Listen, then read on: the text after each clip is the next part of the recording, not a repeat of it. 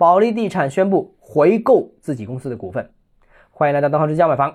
十二月十一日晚上，保利发展发布公告称，鉴于股票价格低于净资产价格，公司拟以自有资金通过集中竞价方式回购公司 A 股股份，回购资金总额不低于十亿元，也不高于二十亿元。回购的价格呢，不超过十五点一九元每股。那保利发展当天收盘价呢，只有九点六元，市盈率只有六点二倍，市净率只有零点五九，非常低啊。那总的来说啊，这几年房地产是不好，但房地产业、大城市的房价还有房地产股，其实都出现了超跌，甚至是严重的超跌。比如央企保利，在目前下行的市场当中。仍然是最能卷的企业，业绩逆势上涨，规模逆势扩张。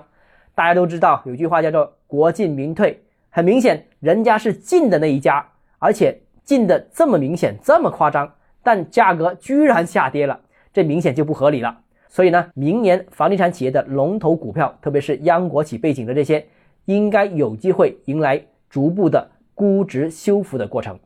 对于这些优质的房地产企业回购自己的股票，我觉得可能这里面的收益比他自己开发项目收益还高。好了，今天节目到这里。如果你个人购房有其他疑问，想跟我交流的话，欢迎私信我，